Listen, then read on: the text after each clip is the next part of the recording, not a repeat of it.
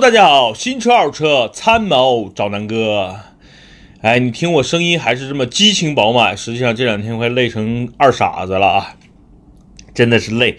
昨天一天上午直播，然后中午呢给大家去拍整个路虎的那个内饰的翻新，然后呢晚上回来又拍了整个两新老两代宝马的视频啊，这些视频你们会在下周吧，陆陆续续的都能看到了。所以为了大家，我也是。玩命了！今天呢，我们也一样，真的是全天赋的负荷的这个这个跑路，啊，还好今天有佩佩在身边陪作陪啊。What？这两天有人说，哎呀，我是佩佩的粉丝，你们为什么不把佩佩的视频放出来，不把佩佩的照片放出来？我说过了，佩佩卖艺不卖身。对，就是这样啊。所以呢，今天呢，让佩佩跟大家聊一聊这个。啊，关于闺蜜选车嘛，对吧？因为她她最近其实自己想买车，身边有个她的生前好友啊，不对，闺中密友啊，闺中密友也想买个车，然后呢，预算可能跟她差不多，十多万。这两天呢，我们正好找来了一台啊，这台车有可能我会收，别克的英朗，因为之前都说，哎，南哥你总说美系车好，为什么你现在开的不是宝马就是宝马，开沃尔沃啊？怎么跟跟？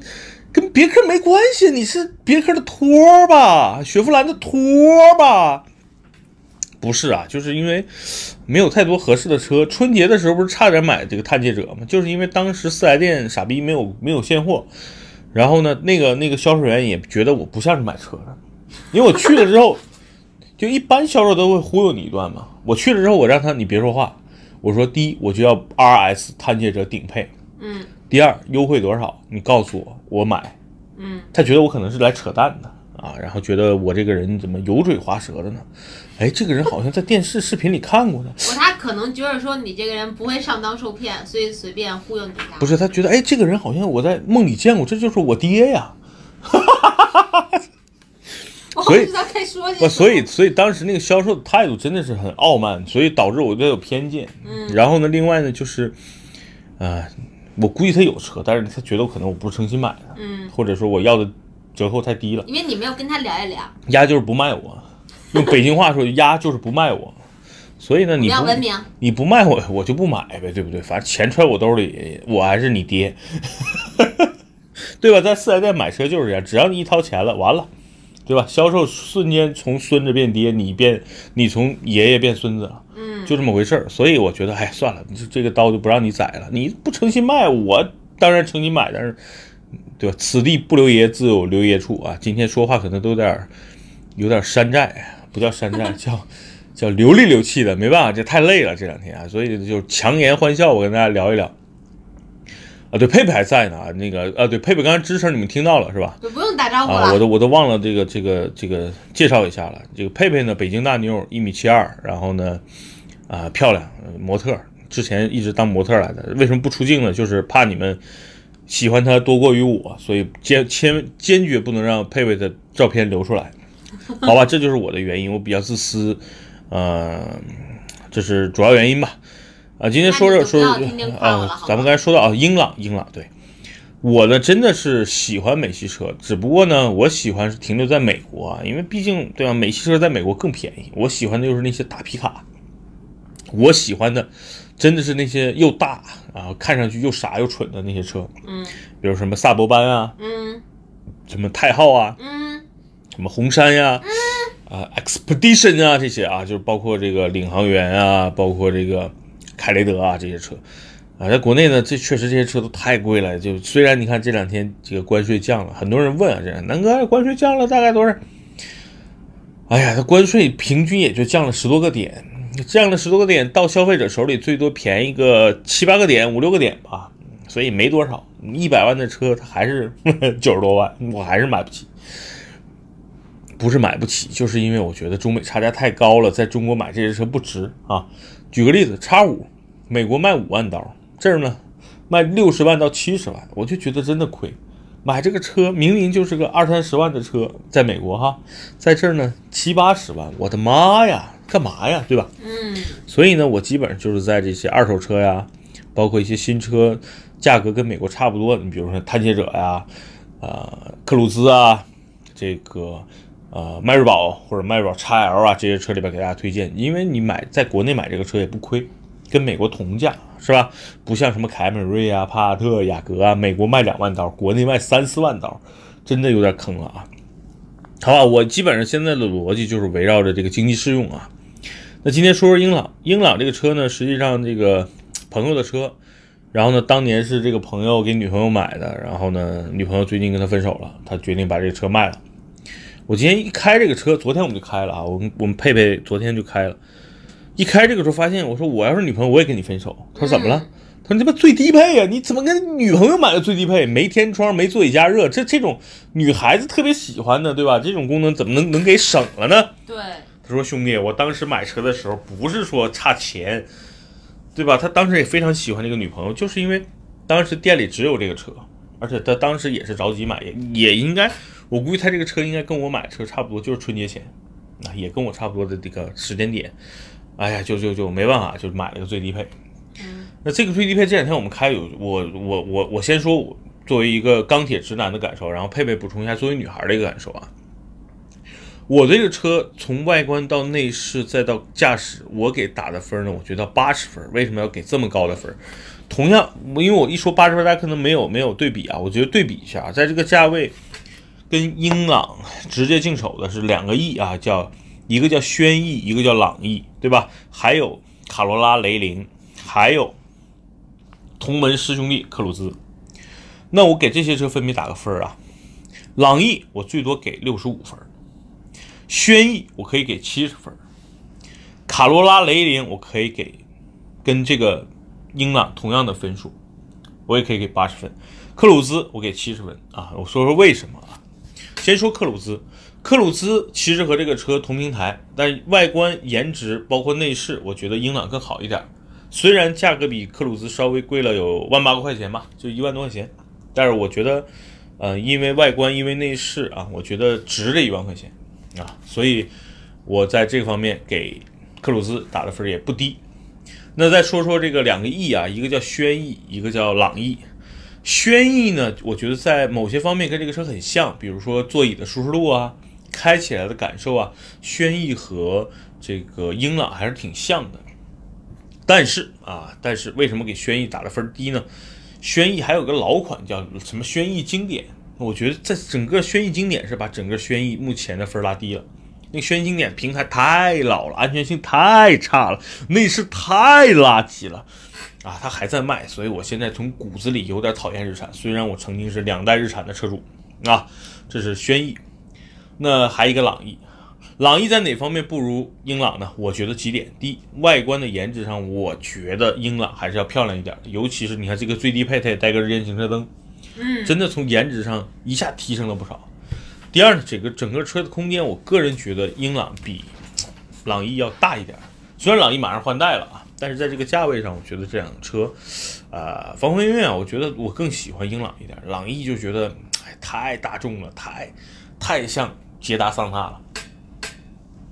所以啊，这些分这些车，我从各个方面给英朗的打分是最高的。那至于买不买呢？嘿，取决于价格，因为哥们儿的车，然后哥们儿呢，他卖别人也是卖，卖我也是卖，对吧？那我就凭我三寸不烂之舌去跟他好好砍砍价呗。他这个车，他目前这个车有几个缺点：第一，我真的怀疑这车到底是他女朋友开的还是他男朋友开的，真的很脏，对吧？尤其这个座椅上面，嗯，哎呦，各种各样各样的，我不知道这这他们俩是不是车震了啊？啊，我一说就有点恶心，确实后边挺脏的哈，就是尤其后排座椅上。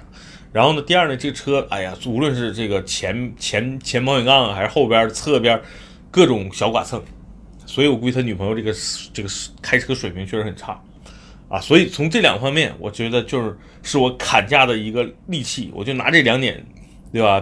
比如市场价这个车应该是在八万吧，嗯，我估计我一定给他砍到六万五到七万，我一定比这个车商给的价格还要低，毕竟兄弟嘛，对吧？这个。哎，兄弟不坑坑谁呢？开玩笑啊，因为他目前呢，其实这个车就是他很生气，他不想开了，就先放我这儿了。那至于收不收呢？我先跟他谈谈价吧，是吧？谈钱不伤感情，亲兄弟明算账。所以呢，这两天我把这个价格定好，合适的话我就留着了。但当然我不是自己开啊，因为这个车还是有一些不足的地方。对于我来说，第一呢，就是配置太低了，没天窗，没座椅加热，是吧？然后这个没倒车影像，没倒车雷达。对，那这些方面，因为我开的这些破车，包括那个老的宝马，我老的这个零都是零六零七年的路虎，都有这些配置，对吧？起码天窗有，起码座椅加热有，起码倒车没有影像，它有个雷达吧？嗯，这个车都没有，所以我觉得对我来说配置有点低。第二呢，这个车动力一点六，哎呀，科鲁兹一点六其实开起来感觉挺轻松的。这个朗逸一点六开起来也还行，这个车一点六开起来也凑合，但是总是觉得，可能这两天我开开这个自然吸气二点零的这个 E 九零开多了，总觉得这个车动力确实是挺 挺差的，就是它特别符合这种呃性子慢的人，然后上下班就不需要什么急加速，对吧？不需要跑高速，就正常呃领买菜啊，这个送送孩子上下学呀，接送老人啊。然后这个上下班呀，因为它毕竟只是个一点五嘛，一点五还一点六？一点五是吗？对啊，一点五自吸是吧？对，好吧，反正它是个自吸的，原来老英朗嘛，现在新英朗已经一点三 T 了，所以在动力上，我觉得对于我的预期还是比较差的。但是这车我为什么要收呢？我想给我爸用，因为我爸之前开的是手动的 QQ，所以这台车如果给他，其实是德智体美劳全面发展的一个好好车型了。嗯。颜值也帅，对吧？老头开也不觉得太太年轻，然后呢，这个这个动力啊，他他也觉得肯定比 QQ 强嘛。嗯，整个内饰那跟 QQ 就不是一个时代的车了，所以我觉得这车我爸会非常喜欢啊。然后那个价格又不贵的话，又是个准新车，对吧？应该就是我印象，我这个哥们儿是去年买的，嗯啊，跑了现在两万多公里，所以呢，这车我决定收了，就是最后看他卖不卖了啊。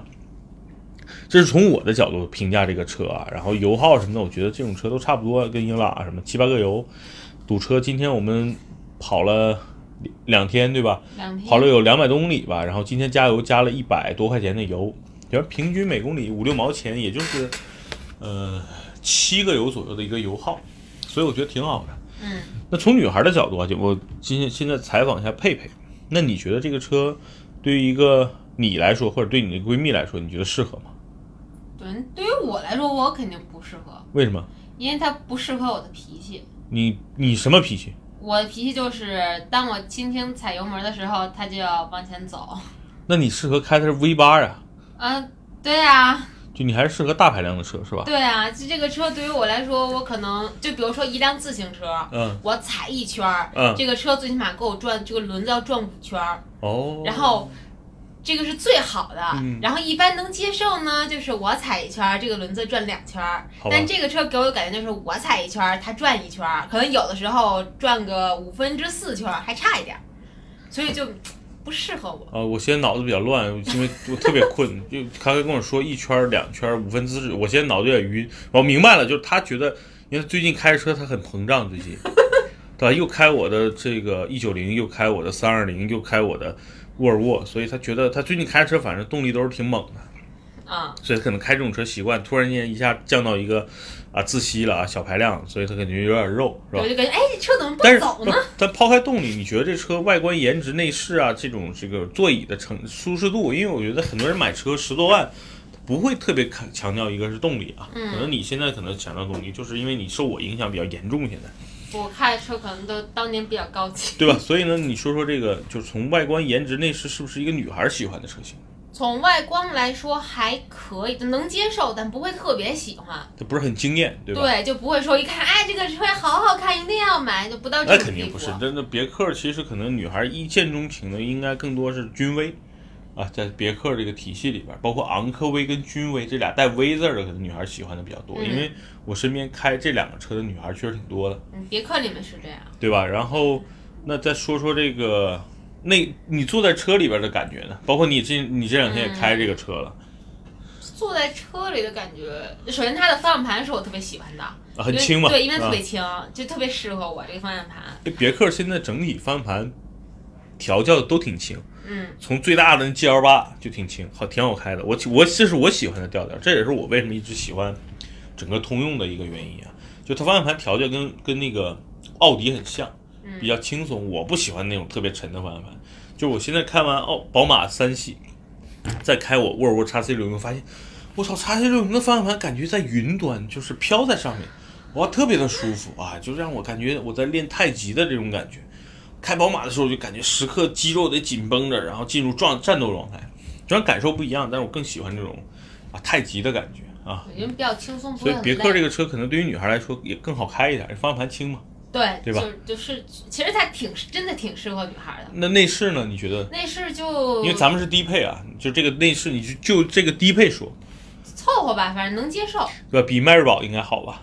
嗯，就那个带红布的迈锐宝，嗯，那是对吧？比科鲁兹也要稍微好一点，嗯，比昂克拉也好一点，对，对吧？这是别克同级别，而且价位差不多的车的一个对比。嗯，那另外呢，我觉得这车比朗逸，你觉得内饰呢？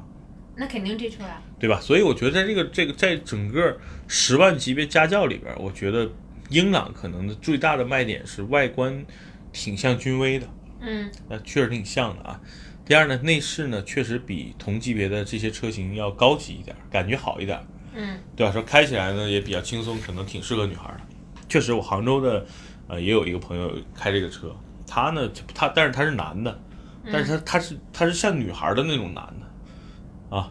这个这个在节目里我也不怕把他名字说出来，是我原来的一个兄弟阿里的，哈哈哈哈啊，啊，开玩笑啊，就是确实他是性格是那种有点像女孩子那种。慢慢的，比较对比较娘的那种男人，然后呢，他开他他就买了个这个车，嗯，但是我说，哎，你买个这昆车干嘛呀？他说什么叫昆车？我说这车不是女孩挺喜欢的吗？嗯，他不是啊，他说你看这个车挺好看的呀，但是坐在这个车里他就挺高级的呀，所以他就买了。所以开玩笑，其实这个车男女通吃。你看我买来是给我爸用的，对我爸今年都快六十了，对吧？所以我觉得这个车，就别克的车设计呢，其实看上去挺年轻，但实际上很多老年人能接受它，然后很多中年人能接受它，很多像你们的九零后啊、零零后也能接受它。嗯，啊，所以我觉得在各个方面吧，我给因为为什么给它打八十分，也是因为出于这方面的考虑啊。所以呢，今天我觉得关于这个呃英朗，我觉得今天咱们就先聊到这儿。同时呢，我跟大家回忆一下，review 一下啊，就是咱们呢在十万级别的这个国民车里，其实也拍了不少视频跟音频了。嗯，我们最早呢，比如像科鲁兹啊，像这个呃朗逸啊，对吧，都已经拍过了。那其实这些车，我觉得横向做对比呢，其实刚才我也打过分了。嗯，其实我建议大家呢，真的是买这个十万级别的车，很多人都是家庭的第一辆车。那这第一辆怎么选？我觉得要符合你的这个一个日常使用的情况。如果比如说你就是平时呃上下班用，对于动力要求不高，那我建议更买一个这个英朗可能更合适。那因为英朗外观更大气，啊也更好看，对吧？然后呢，这个内部的空间我觉得在这几个车里也算比较大的了，所以呃这是我觉得首选。那其次呢，像朗逸这个车呢也是可以选的，为什么呢？卖的好呀，又是大众的神车，对吧？很多人还是比较迷信大众的。那在这方面，我觉得呢，选朗逸也是个不错的选择。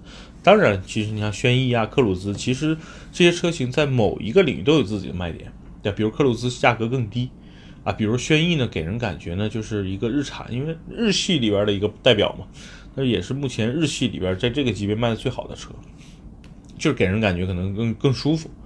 但实际上你一定要体验，不要别人觉得舒服你去舒服，就是这个标签是是用户给贴的还是这个厂家给贴的，你一定要去试。因为我今天开这个英朗的感觉就是比轩逸舒服，我自己的坐姿啊、方向盘啊、腿部空间，我觉得真的比比轩逸要好。所以我给大家建议就是，想明白自己的需求，然后去四 S 店多试驾，别着急掏钱啊，嗯，找到自己合适的那个点。你是关注舒适度啊，关注动力啊，还是关注品牌，对吧？还是关注日后的这个维修保养，对吧？这些东西你想明白，然后再去店里去试驾。试驾也别急，一旦掏钱就回到之前咱们开篇的那个那个我聊的话题了。你去四 S 店怎么试驾，你都是大爷，对吧？这个销售呢都把你当成上帝。一旦你交了钱啊，人家就变爹了，你就变儿子了。所以呢，别着急，一定想明白之后，然后再再去下单。如果大家对各种买车有什么问题，可以关注南哥说车公众号，好吧？今天节目就到这儿，然后我跟佩佩祝大家晚安，拜拜。拜拜。